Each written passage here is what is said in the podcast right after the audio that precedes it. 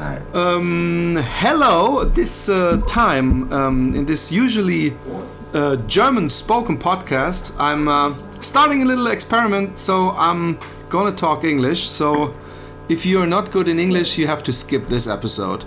Um, it is an experiment, um, as my guest is kind of a random Facebook friend. I don't even know how we became Facebook friends, but we can figure that out. I Who- I don't even know who requested whom, and um, all I know is. Um, and, and, and you uh, later on can do the same. I know your, your your your name is Hayden. I know you. I think probably know uh, now live somewhere in the Caribbean, but you lived in in Indonesia or, or India or somewhere. You you somehow have to have a relationship with Canada, otherwise you wouldn't post so much Canada stuff. You love Facebook. You post an awful lot.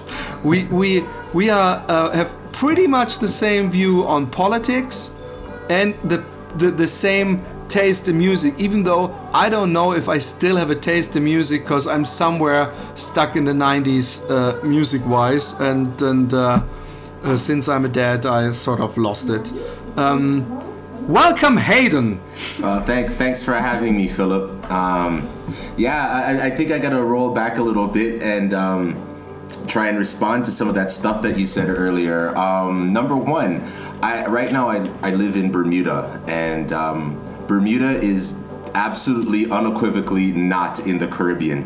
I'm, I'm in the okay south. i'm i'm so bad at geography It's, um, it's but- okay. It's okay. It, uh, everybody makes that same mistake.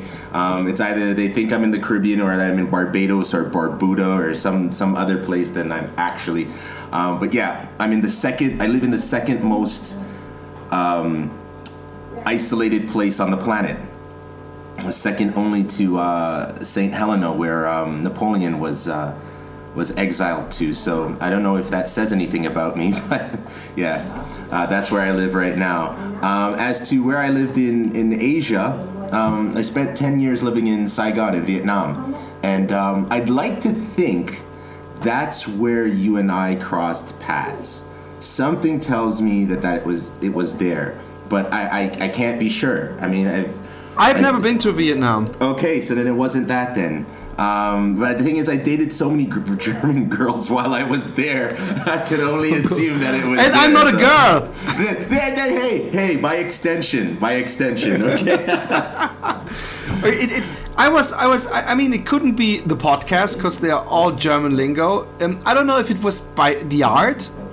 Am I- it, it, ha- you- it's it has to be the art because Philip, you are amazing. You are amazing. I can't say it Oh, enough. thank you. Your your your artwork. It's I see this stuff, and I'm still a child at heart. So for for me, um, things like watching cartoons, it's a still it's still a pastime for me. Reading, I, and I'm not, now that I'm a father, reading children's books with my my son. I mean, it's it's it's something that I genuinely enjoy. It's a part of my my um, my life. I've never re- really quite put away and looking at your artwork just gives me flashbacks to um, some of my favorite books as a kid. Um, you know, uh, books by um, I think it's Maurice Sendak. You know, where the well, where the wild things are. I mean, your work is so reminiscent of that, and um, it's it's one of the reasons I, I, I continue to follow you on on uh, social media. That is that is such a nice compliment, especially when you said you never grew up. Um, my whole art is aimed as childhood, as this uh, sort of place where where we love to go back to, but we can never put ourselves back in the state of mind of a child. So we, we can't force ourselves to believe in Santa again. No, And- not, and- not that we should either. That's that's probably a bad idea. That's how you end up becoming a Trump voter. I was just thinking about Trump too. I was just thinking, but but um, um, that that is a that is a nice thing to say. And and you became uh, what I forgot. You became a father recently, right? Like Yeah. like n- not too long ago. No, So I- you will relive all this these child books and and uh, we all make the same mistake by somehow wanting our children to experience the same stuff we experienced and we will definitely hit walls on that way because I didn't like Pokemon when I was a kid because I was too there haven't been Pokemon de- back then and my son loves Pokemon so I have to to live with that but uh, for the rest, all the children's books uh, is is a great department to to have a little time travel uh, once in a while. Absolutely, I totally agree with you. Um, there's another author, um, an American author, who, who's made a career for himself in Canada, um, which incidentally is where I'm from. So that's why I post so much Canadian stuff. I'm born and raised in Toronto. Um, oh, goodness, who's the name of this gentleman now? Um, the nice thing about being online and having this conversation is that we could actually have this Google searches. Yeah, right, right at our fingertips. Um, but, but um, how did you? How did you? While you're searching, uh, uh I, me, found uh, it. Robert oh. Munsch. Robert Munsch uh, is a is a, a, children's author who who's known for actually um, reading his books. So, uh, as a as a youngster myself, and uh, as I got older. Um, I've, I've had the privilege of going to some of his book readings. His, his books are, are I, I, recommend everybody should have at least two of their two of his books in their library for their children. Um, and that is Munch or Much, yeah. M U C H or no Robert Munch, M U N S C H. Okay, perfect. Um, okay, and his books are mostly illustrated by a gentleman named uh, Michael Martchenko.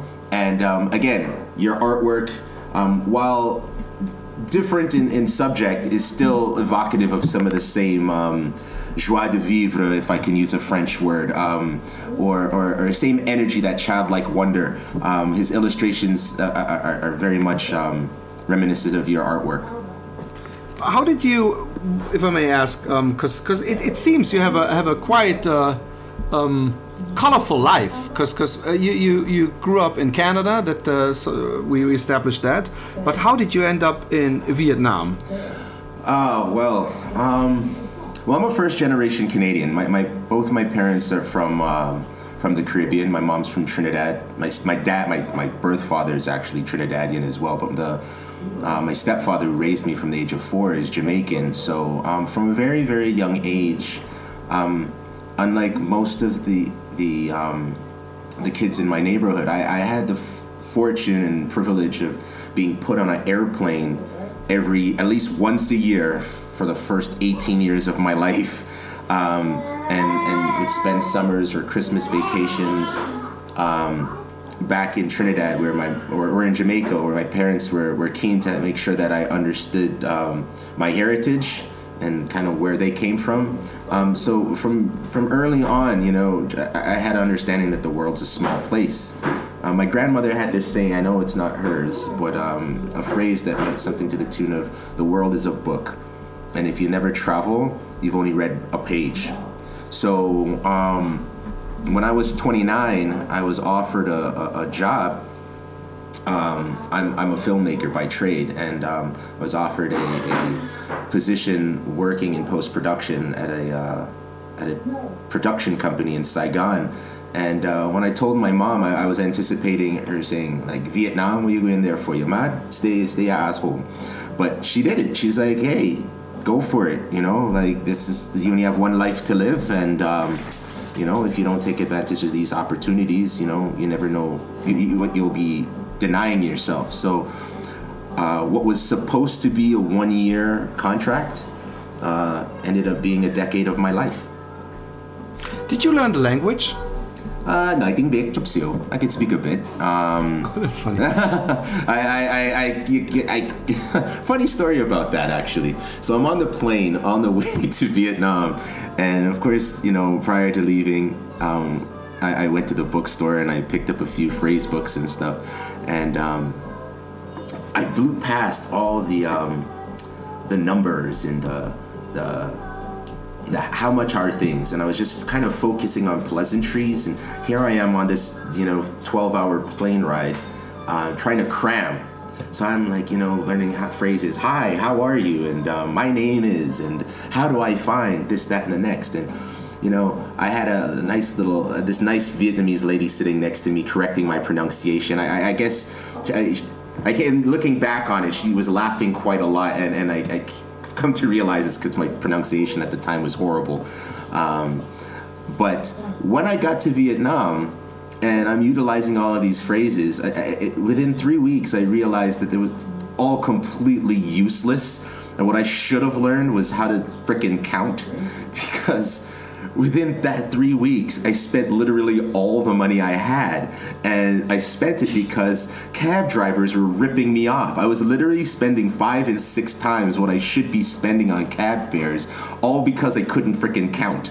So um, it was my Vietnamese coworkers who kind of kind of sat me down and said, "Okay, Hayden, this has got to stop. You need to learn your numbers." And uh, yeah, um, that kind of forced me to spend some time learning the language. That and the fact that I was cutting commercials in their language. So if I didn't really learn the language as fast as possible, reading a script and actually doing an assembly became impossible.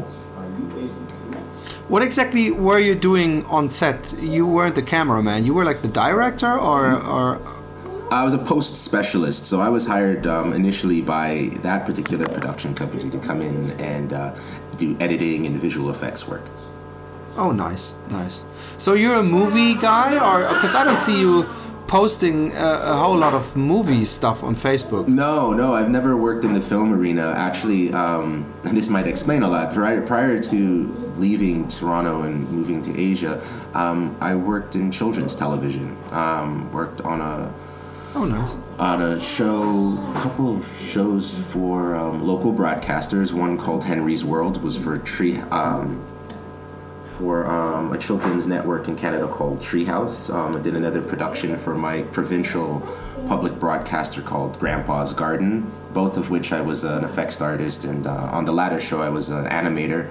And um, I, I, think my, my biggest production of note before leaving Canada was a stop motion animated show for Disney called JoJo's Circus. Um, so yeah, that's what that's what I did. I was a post guy. Um, so when I came to Vietnam, I, like I said, I was in, in the studio, just sitting in front of a computer, pushing pixels all day. Um, over the years, that's had to change. Um, the the techno- the shift in technology has really democratized um, motion picture. Um, so you're seeing people today producing stuff on YouTube. Um, that's of as good quality as stuff as you're seeing on TV or in cinema now. So, um, in in that reality, I've had to kind of get out of my comfort zone. I've um, done a few jobs as a director, but predominantly in the corporate video arena. So, um, yeah, most of the work that I do isn't necessarily seen by the average person, um, and certainly not outside of uh, Vietnam, where the bulk of my career has been spent. How was um how, how is it with racism in Vietnam or Asia? Because sometimes I, I don't know if you ever saw this this this because you're you're we know each other from Facebook, so Facebook is going to be a reoccurring theme in this little conversation. Yeah. And uh, there's this this GIF that that I saw on Facebook where this old uh, I think Japanese lady is sitting somewhere and there's this Iron Man masked person uh, uh, coming from behind and she looks at him and she's not scared away and then he takes off his mask and he's black and she's like jumping back in a, a meter or so being in total shock uh, uh, how, how was it uh, for you in, in, in Vietnam? Well, um, the Vietnamese people that I know that read Marvel comic books know that um, War Machine is a black guy, so that that doesn't happen too often. Um, but yeah, I, I, look, it's it's one of those things that I'd have to say, um, coming from Canada, which is and, and Toronto, which is uh, arguably the most multicultural city on the planet. Um, I didn't know that, by the way, but nice it is, It is. It is. It, it. I've been to New York. I've been to London. Um, Toronto, ethnically speaking, is right up there. Um, we do it a little differently, though. Um, but that being said, um, I never had any I mean, I, I grew up a, as a minority. It's, it's not something that I was unaccustomed to. Um, I think it was harder for um, my white compatriots, my white Western friends, to have to go to Asia and suddenly understand or suddenly be confronted. Uh, I'll use that word because I still still think a lot of them don't get it. But um, they, they, they, they were confronted with being a minority for the first time and having to develop the tools to contend with that. But um, the reality is is that um, you know it's it's something that I, I I recognize I'm going to have to contend with pretty much anywhere I go where there aren't a lot of black people, and I either let it um, stop me from where I, I, I stop me from the things I want to achieve, or I find um, ways to circumnavigate that bullcrap. You know what I mean? Um, Yeah, yeah, yeah. you know, in Vietnam, I, I fortunately, the people didn't did. Uh, how should I phrase this? In the West, the ignorance isn't the same as the ignorance you're confronted with in the East. In the West, we have minorities. I'm sure in, in Germany, where you're from, you know, you, you've got people who don't look like you in large numbers living there. Um, and you know, German is their second language, or they're they're first generation German, so Yeah. they're culturally like you, but they don't necessarily look like you. Yeah, yeah, yeah. But other Germans don't treat them properly because of m- their moral failings. Those people are there. They have to contend with them, but they choose to fight against that for whatever myriad reasons that they can Yeah, yeah, concoct. yeah, In the East, it's completely different. In that there are no other people. So the ignorance that you confront, you you contend with there is that ignorance that you get from a child. The yeah, that's what exactly what I, I, You I expected. By the way, it's really like you you have to sort of teach them, uh, hey, this is this is it, and and because they're just not accustomed to Absolutely. it. I- While in the Western world, the the problem is more like some some arrogance or or uh, um, I don't know how to put it, uh, like like like proper educated hate. Or I don't Abs- know. Absolutely, I, you're, you're 100% on. You're, you're hitting the nail on the head. I mean, I, I'll give you another example. I mean, the first three months that I was in Vietnam, this is back in 2005, and uh, my first trip to a wet market, um, and uh, I had kids like following me. This, these three kids followed me for like five, ten minutes, and they were like.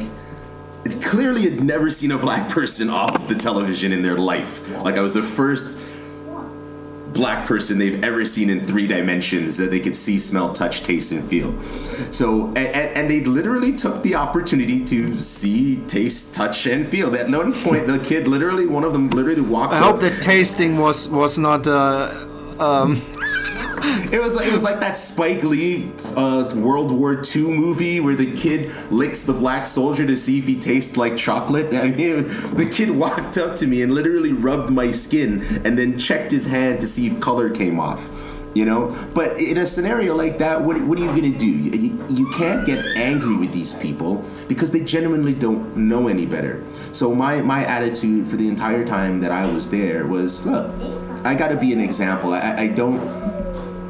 I, I knew in Canada it was always kind of something that your, your your parents told you you have to like work twice as hard to get half as far as the white guy. You gotta really be circumspect and be careful the way you can conduct yourself in public because you don't want people to stereotype you. But in Vietnam, I had to kind of do the same things, but with a different reason. I I had to accept that. Look, I'm the first person of color they're meeting, and I want that person to come away from meeting me with a true understanding of who people like me are, or an accurate picture, so that when they interact with the next black person, they're not bringing an ignorant attitude, an incorrect ignorant attitude with them, if you see what I'm saying. Um, and and it, it paid off well. I mean, in my neighborhood where I lived, I, I didn't live in a expat neighborhood. I lived in a very uh, blue collar, south salt of the earth Vietnamese neighborhood, and I did so deliberately because I, I, didn't feel that I needed to go and, and ghettoize myself. Um, I traveled to the other side of the world, and I, I should experience it. Yeah. So the neighborhood I lived in, I was like one of maybe three foreigners. One, the other, the other guy was married to my. Uh, my my uh, landlord's daughter. He was Korean. They lived next door, and there was a French guy that lived um, down the block. But you know, I was the I was kind of the neighborhood thing that everybody knew. There's that's the black guy's house. That's where the black guy lives, and he's cool. And I lived in the same house for seven years, and there, it was very interesting as my my Vietnamese improved and I can understand more um, to see how my neighbors who had been living there as long or longer than I had interacted and educated the new the new people who moved into the neighborhood about me. You know, where they'd be sitting on the, the side of the road. You don't bite. Yeah, yeah, they'd be sitting on the side of the road having a coffee, and they'd be sitting on the side of the road having a coffee, and I'd come sauntering by you know, to buy something at the shop, and you know, one guy would be like, "There's a black guy here," and the other guy was like, "Yeah, he's been living here longer than you, dude. Like, it's no big deal, right?" And the look on his face is if to be like, "Really, you've been living next to a black guy this all this entire time, and nothing bad's happened?" And it's it's like, no, he's a cool guy, like you should get to know him. In fact, you could speak to him. You know, he speaks Vietnamese. It it's always nice to have those fly on the wall moments. You know, so it was it was productive, and like I said, I spent ten years there instead of one. It was for a good reason. That is so nice to hear. Um, um, I, I, I don't live in, in Germany no more. I live in the Netherlands, which is just the neighbor country. But in, in so many ways, um, it was quite an experience to me because the culture in, in, in lots of ways is, is quite different. And um, what what I experienced is that what, by moving to another country I kind of got another view on my own country. Did you did your view or your, your perception of Canada changed from the outside looking at it? Um I, would say yeah, um, but I would, I would I would perhaps have to say it was more likely due to probably more due to the fact that I at the time that I left it was 2005 and it was just before the subprime bubble burst and the everybody, the entire world went into a recession. Um, but Canada had just um, voted for a conservative government and and yeah, you, you and I actually, like you said earlier, share politics. I am not a, a booster of conservative thinking, to be quite frank with you. And um, Stephen Harper was voted in as our prime minister. And I just kind of, you know, you get your spider senses tingling, and you're just saying to yourself, something's off about all of this. And, you know, I just took the opportunity to get away because of my own personal frustrations with what I was seeing taking place politically. Um, and to be quite frankly, I was in a somewhat dark place career wise um, despite having done all this really cool work, um, I, I, just, wasn't really seeing myself reflected in it, and it was just time for a change. So um, when I left Canada, I, and I left Toronto, I just wasn't happy with Canada. I wasn't happy with Toronto. But um, as the saying goes, you know, sometimes you don't miss the water until the well runs dry, right? So, 10 years away, kind kind of made me miss a few things when, when you when you're in another place where people blatantly drive on the opposite side of the road cause accidents and then blame you for not seeing them. You kind of have some appreciation for you know how people respect traffic rules in canada. Um, but yeah I, I one of the things i can say that i definitely learned in vietnam that i think um, a lot of canadians can learn from is, or just Westerners in general, the Vietnamese work to live. Westerners, we have this tendency to live to work. Um, and, and there's a distinction that can be made here. I am definitely Vietnamese in this part. Um, the, the, the, the, family comes first to Vietnamese people. So I, I, in my time there, I've had uh, the opportunity to have middle management positions where um, I've had to manage a team of people, and on, on frequent occasion, I've, I've had staff who say, I can't come into work today because I got to look after my uncle. My uncle's sick. Um, and in Canada, you just couldn't do that. Like that's just crazy talk. Like your boss would be like, "Sure, go take care of your your uncle, but uh, don't bother coming back here because your job won't be here for you." Um, whereas in in Vietnam, if you denied um, that staff member the opportunity to care for his family member, they would just flat out quit. they would just they would not. They're just not having it. Um, so money, it just wasn't as important as um, family. That family bond superseded everything, and people held jobs so that they can have a fruitful family life.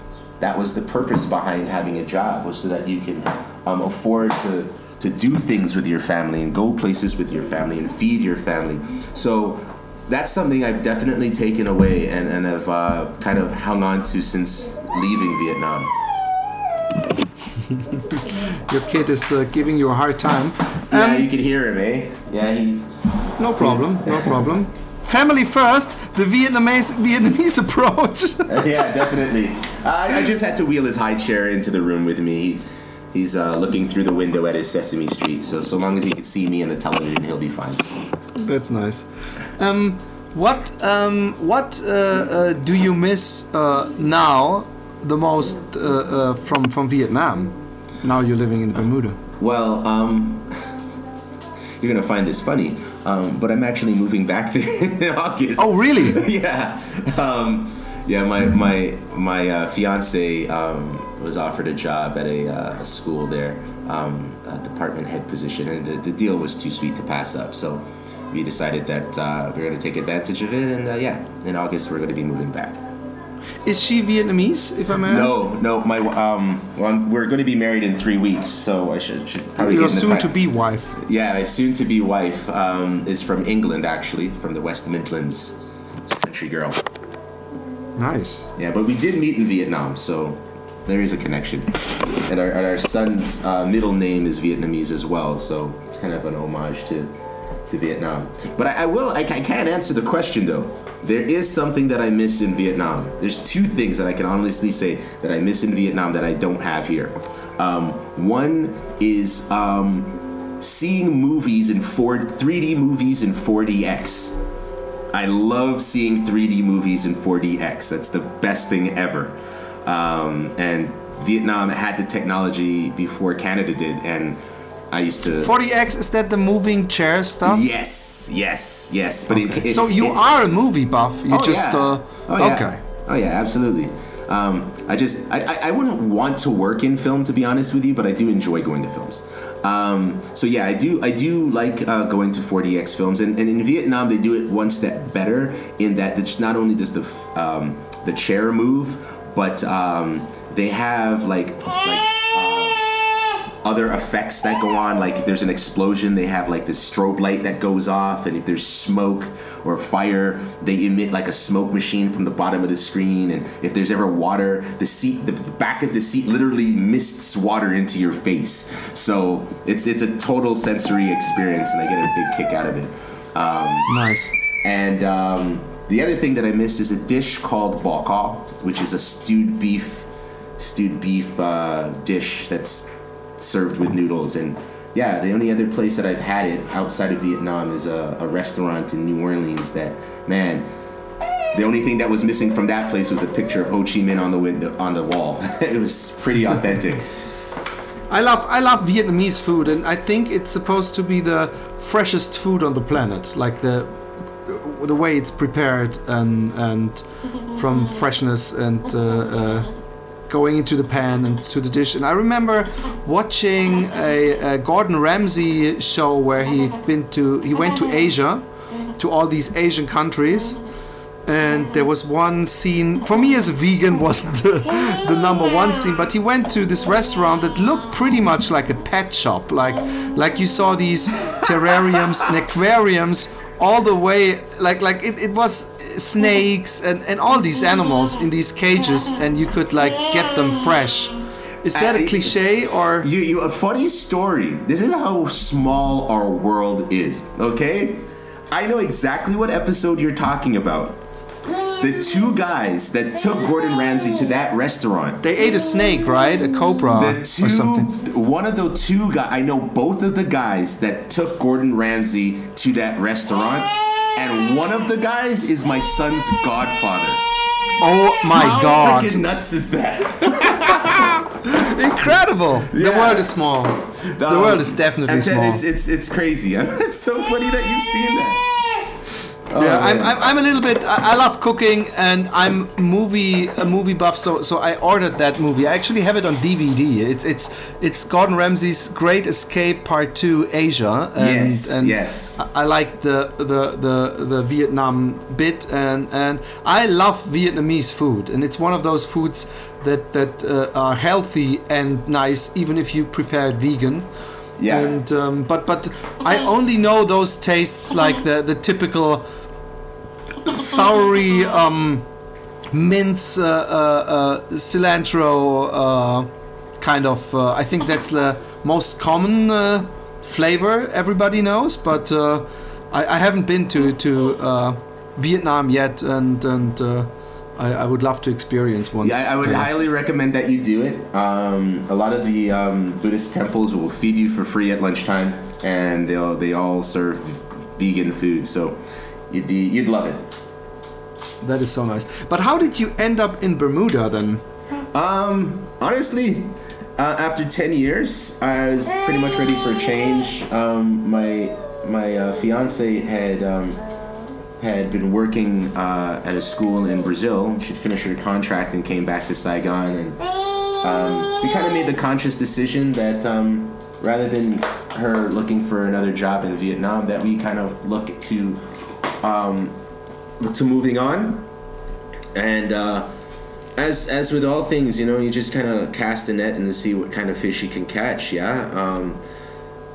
We were we were we were interested in possibly um, going to Africa, somewhere in Africa, um, uh, possibly Germany um, or anywhere in the Caribbean. But um, the job offer came from Bermuda, and we decided, heck, why not? Um, so yeah, that's how we ended up here. You know? How do I have to picture Bermuda? I mean, is it palm trees, white beaches, and, uh, and there are palm trees, few coconuts though. Very few coconuts on the palm trees here, which is just it's just bizarre. I have it's the first time I've ever seen a place with so many palm trees yet so few coconuts. But uh, yeah, um, and the beaches are pristine. I can honestly say I've never been anywhere in my life that has had beaches quite like this place. And the sand is pink. It's not white. Oh, pink. Pink, yeah. I just wanted to recommend Seychelles, but the Seychelles, uh, the beaches are white, not pink. Yeah, I've never seen a pink beach. Yeah, it's very unique. The sand here is very, very unique. Um, and the houses are all painted um, soft colors. Uh, it's a very colorful place. The, the, the architectural style of homes here is quite um, unique. It's it's personally I think it's bland, but the roofing is quite distinctive. All, all houses, most houses ha- here have white roofs um, in a very distinctive step shape, and um, they're all painted like um, pastel colors. So it's it's a very picturesque place, very picturesque. Nice, yeah. but still, you you want to go back to Vietnam? Well, you know, I, I, I, go where the work. We go where the work is. Um, we're I, I'm, we're an expat family. We, we, we accept that. Um, and um, my my girlfriend is a history teacher, so um, generally speaking, we, we she leads and I follow. So you know, it's it's it works well. I've, I've got no uh, no compunctions against going back. I certainly can speak the language, and I, am not going to be surprised by anything. Um, and my son will be able to uh, go to a really really good school, and um, I will be able to live cheaply and save a lot of money. Um, look, we're looking at what's happening in England right now. It's a place we'll probably settle down, but um, you know, an expat life affords us the opportunity to uh, save in ways we couldn't and um, take advantage of politicians doing dumb things. yeah, yeah, Theresa May. Yeah, that that is a a little tragedy. Your your wife is English, right? Uh, yes, yes, she is. Okay, and um, uh, something else that that that I uh, uh, recognized is you you you you also seem to be a, a kid of the mid 90s golden era rap. Oh, have yes, you have yes, you ever yes. been part of a as I, I used to be a graffiti writer and I used to be an MC and I brought out my CD that is actually 17 or 18 years old just uh, a few months back. Uh, which also is uh, uh, due to a lot of weed smoking, uh, but um, but um, um, have you been active in the rap scene, or, or, or, or why is that love to the mid '90s rap, uh, and, and, how do you see rap now? Well, um, I, I came up in the the seminal era of hip hop's um, founding in Toronto. Um, in, in Toronto, hip hop was born out of college radio, um, and uh, that everybody who had radio shows. Um, some of the, the first rappers that, that came out of Toronto are, are all like in my age group, in my age range. They're either you know a couple of years older or a couple of years younger than me. Um, and it was a small insular scene, um, in the in the late '80s, early '90s, um, or throughout the '90s for that matter. I mean, what we have today with Drake and PartyNextDoor and uh, The Weeknd and what have you. I mean, that that nobody would have dreamed of that back then, and. Um, yeah, like I, I, made a run at being a, um, a recording artist myself. I, in 1998, I kind of had to make a conscious decision as to what direction I wanted to go in because um, the recording industry in Canada is, I mean, this country at the time was like 29, You 28 MC'd or or yeah, yeah, I was part of a rap group and I, I did some solo work myself. And all of, oddly enough, all of all of my recordings um, are obviously left in storage back in Canada. But yeah, it, it was it was just you know life changes, and and Yeah. I kind of came to a realization as to what the music industry was, and it's a cyclical cyclical thing. You're hot today and you're gone tomorrow. No, but very, very, very, very few artists have have uh, careers that span decades. Few, like less than one percent. So, um, with that in, in mind, you know, I, I kind of had to say, okay, is this something I really seriously want to pursue with ev- absolutely everything, or do I have other passions that I'd want to explore? So, I decided to take the connections I'd made in the industry and, and, and look towards perhaps becoming a music video director. That's why I went to film school with that that that in mind. And while I was there, I discovered that animation is all kinds of cool, and my my my life took a different path. So, but um, as far as music, uh, just to fin- finish answering your question, as far as what I think of music today or hip hop today, I mean, uh, I I think we're probably in the same same lane. Like I'm very much a golden era guy. Like I, I yeah. I've been there to see hip hop in its earliest incarnations, in its earliest um, stages of evolution, come to what it is today, and it, it isn't. It isn't quite what. Uh, yeah, my son agrees. It isn't quite what um, I think I would have gravitated to. To be completely honest, um, I, I, if Yeah. I was to be born in today's era, I, maybe I would be gravitate. I would gravitate toward it, but I, I, I don't have the same affinity for it. Um, the lyricism, in my opinion, isn't there. Production is at an all-time high. The music Yeah. sounds great, but rappers suck today. Modern rappers suck. They have a false sense of uh, Yeah. of uh, at least their those own who are are successful because because there's there's some some on facebook i'm at this backpack i don't know what's it called Do they even use that term still? Backpack rap. yeah but but they they they drop a lot of videos from people who are underground and Yeah. and and there's dope stuff and also production wise but Yeah. i trap just not my thing No, I'm with you. Uh, uh, I'm with uh, you. I wish there would come like uh, uh, I remember when uh, Atlanta and Organized Noise uh, and the Dungeon Family brought this this new vibe to this New York uh, dominated game, and I wish there would come some new vibe that is that has some level, like like like OutKast had and Goodie Mob and all those. But uh, I, I'm not young anymore. I'm not. I can't be like scouting the web for, for stuff like that. But but um, yeah, I'm I'm I'm. I lost it a little bit. By the way, I was I, I can't find it now. I just was looking for it while we were talking.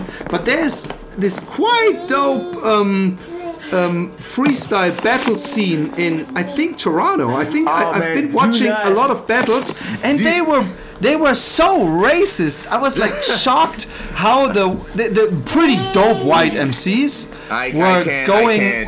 I can't. You're on your own with that stuff. I do. I just that whole battle league thing that's going on in Toronto right now. It's really super popular. I don't get it. To me, it sounds like slam poetry. How do you? How do you? Yes, bat- it is more. It is. It is, Yeah. it is more slam poetry than Yeah, rapping. Like, but what was that show that used to be on MTV? Um, Yo Momma. I know what you're talking about. Yo I never Ma- watched that. I hated it. Yeah. But I know what you. Your mama or something. Exactly. I mean, that's what it is to me. To be honestly with you, I, I come from that, and I guess I'm showing my age here. For me, if you're gonna battle somebody, there's got to be a DJ. What do I mean? Three, I mean, a bunch of people standing in a circle, listening to you freaking, you know, throw rhyming insults at each other with no music. I mean, if you can't write a beat while you while you do your thing, I mean, I, I don't know Yeah, what I to know. say. I mean, I kind of long for the days of Eight Mile, I guess. It's like I Yeah, can't. I know, I know. But you know what? All that says, I don't want to completely um, shit on on what's going on in in hip hop today. To be honest with you, there is some really interesting stuff. There are artists that I do check for that make me sit up and say, yeah, this guy's got something going on.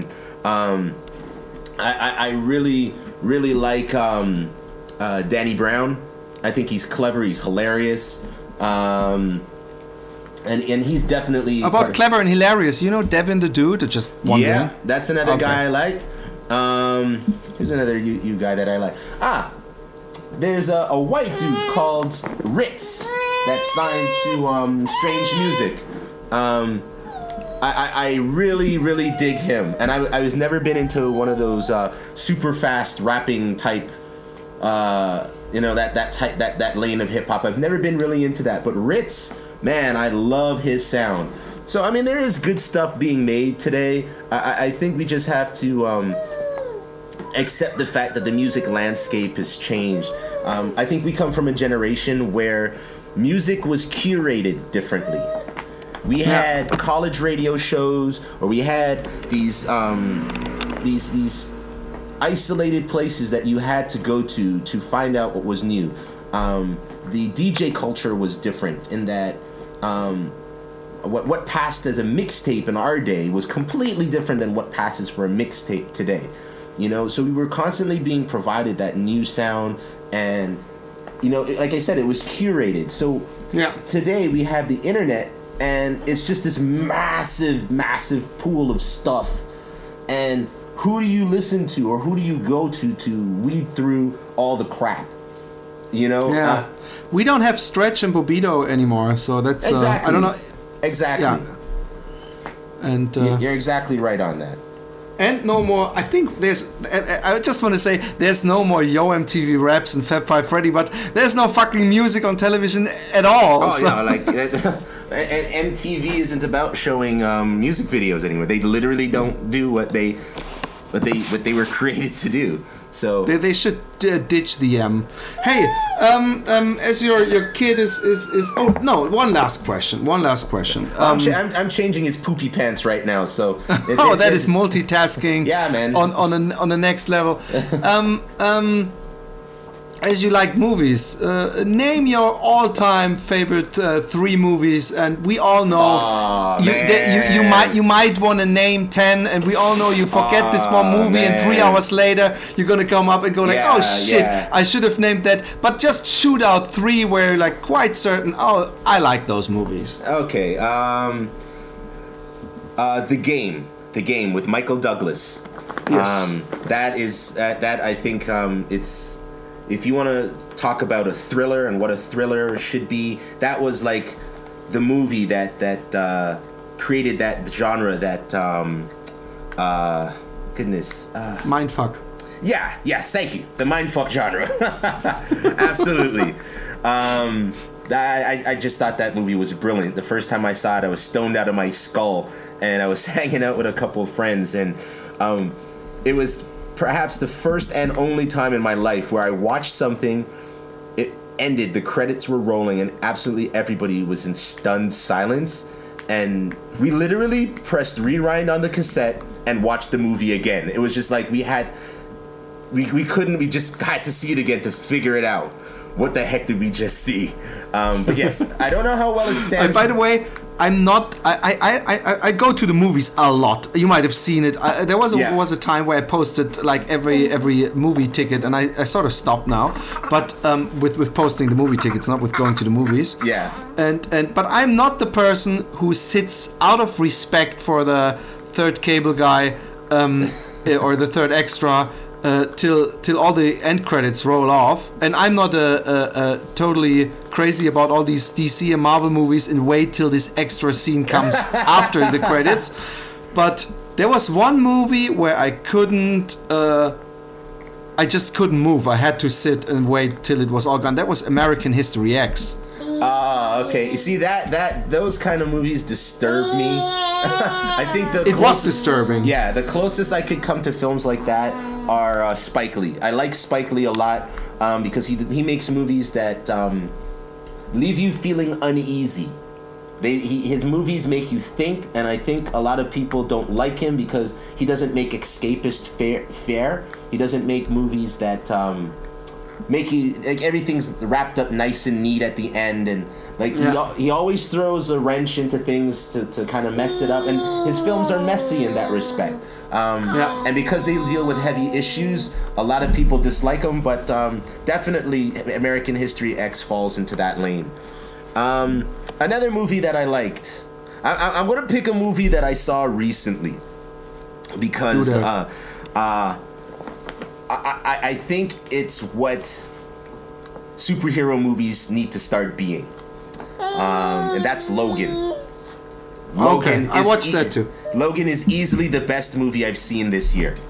Really? E- easily the best movie I've seen this year. It- Okay. it- I, I thought it was brilliantly acted. Brilliantly acted. I honest and I and I might be people might think this is hyperbolic, but if if uh, Hugh Jackman isn't considered for um, an, uh, an Academy Award for Best Actor for that. Oh my God. Okay, I- now I- you're going far. No, I, I just you know what? Did did you see the film? Yeah, I've seen it. I've seen Did it. Did you not get misty at the end? Um, I, to be honest, I'm not. I'm, I'm, I'm a little bit sick of the movie, uh, uh, superhero movies. I, I, I enjoyed it quite fairly. yeah. But I'm not chanting with the rest of the crowd saying this is the best uh, I- movie in a long time. But but I get what you're saying. It is it is it was done done well, for a superhero for, movie. For a superhero movie, it, it very much stepped out of the whole, you know, just action sequence after action sequence after action sequence. It really was a character. Yes, that's what. I liked. Yeah. And it wasn't about saving the world for the fucking hundredth time. It No, was a small scale thing to save.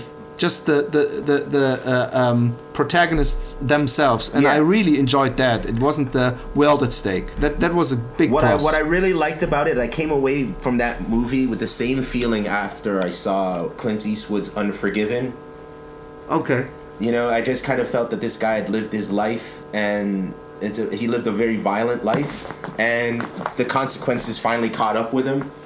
And it was just a treatise on, on that, you know, what you sow is what you reap kind of thing. And I don't know, it was, a, I, I think, a very, very nice way for Hugh Jackman to walk away from a role he's played for 17 years.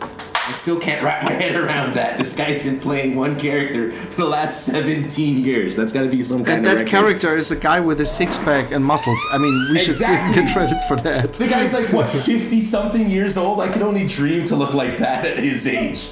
exactly, exactly. Now one more. You owe us one more movie. Yes, yes, I do. Um, you know what? I'm gonna throw a kids movie here. I'm gonna throw a kids movie at you. Uh, and I, and I generally like Pixar movies. I really do. But um, my pick isn't going to be a Pixar movie. It's going to be um, a DreamWorks film. Uh, a little film called How to Save Your uh, How to Train Your Dragon.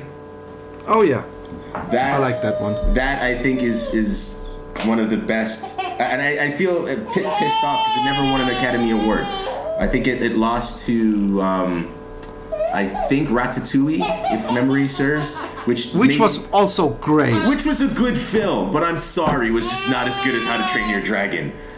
I, it just wasn't. I, I, I I'm not sure if they were the same year. I think uh, I uh, could be wrong. I think they were apart a few years, but I, I might be wrong too. But, And I, I'm uh, saying the first one, not the second one. The second one was really good as well, but the first one I think was No, really I know, I know, I know. what I liked about it was it kind of shook up the whole um, genre. Um, I liked that the things that they did had consequence, real consequence. It wasn't like they, yeah, they, they won at the end of the day, but it cost them something. yeah. It, it cost both both protagonists something physically, um, and I think for for the children that were in the the uh, audience that day, that was a little bit shocking, but um, yeah, really really good. Um, I, I'd have to put it up right there with the Powerpuff Powerpuff Girls movie. Okay, I haven't seen that. Oh, don't. How old are your kids? Um, uh, uh, five, uh, seven, and nine. Yeah, the nine year old could see it, not the other two. Okay, really? But she's Yeah. a girl. She would yeah, like yeah, it. yeah. She'll like it. It's very empowering, especially if she's watched the cartoons. I don't know if you've, you've watched them. No. But yeah, the kids have to. I, I, I dated a girl in Canada uh, before leaving, and uh, uh, I that was she had a daughter, and that was kind of our thing. We would watch. Powerpuff Girls, and she was really good at she, she, was really good at art. She could draw really really well. wasn't interested in playing with dolls and all that. From the age of like two, I just bought her pencil crayons and paint, and that's what she loved to do. And I bought her this book that was like what's it called? How to how to draw Powerpuff Girls, literally, and had all the characters. And this four year old girl would like literally spend hours drawing Powerpuff Girls. So I, when the movie came out, I was like, all right, let's go see it. Um, yeah, really really violent. Okay. Yeah so yes don't don't let your five year old watch it. Okay i won't. Even though i think my my nine year old is more um, easily scared and and uh, having nightmares about things than my seven year old for example but uh, I, I i don't know.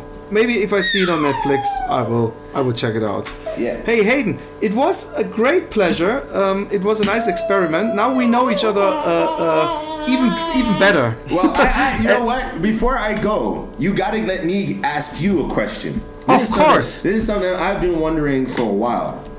Have Have you illustrated a children's book yet? And if not, why not? Okay, I um. I illustrated two children's books that never reached the surface of the earth. Because um, when you're drawing, like I am drawing, everybody comes up to you and says, "Hey, let's do a children's book." I draw, I, I write the story, and you do the drawings, and the story is written mostly in like a few hours. the, the, illustrations take you forever. Forever, yeah. And and uh, uh, it it always uh, ends with the finding a publisher or someone to push money. And and the other day I was going through my. Um, through my stuff and I saw this this book that I, I wrote a neighbor wrote and, and I illustrated it. It was quite a simple story. It was like for I think three or four years year olds and I looked at it and I really because I, I, I haven't worked that long on it and I, I sort of put it in some drawer and, and now I took it out and I almost could read it as if I never read it before and I really liked it, and I, I, I, told my neighbor, hey, we should we should dig into that once more because because it, it looks like a fun book and we should find someone. But also, I think there's no money in, in illustrating children books, children's books, and and, and but but uh, fair question and. Uh, uh, yeah, I, I, illustrated too, and um, they, well, they never reached. I, I think I think the problem is the publisher hasn't quite found you yet. And yeah, uh, maybe that. once maybe they that. once they find you, then uh, then that'll that'll all change. Um, I hope so. And, and, it would be nice. But but if and when I do write my children's book, I know who to come talk to. Yes, yes, of course. okay. Hey, thanks a lot, and um, um, well, maybe uh, whenever you're in the Netherlands, uh, holla at me, and uh, I'll I'll show you around. Hey, that that sounds like a plan. All right, you have a pleasant day, and let's do this again sometime. It was a lot of fun. Okay, perfect. Bye bye. All right, cheers. Um, um, that, that, sounds like well, a plan. Maybe right, whenever you are in the Netherlands, uh, holla at me and uh, I'll I'll show you. All right, cheers. Okay, perfect. Bye bye.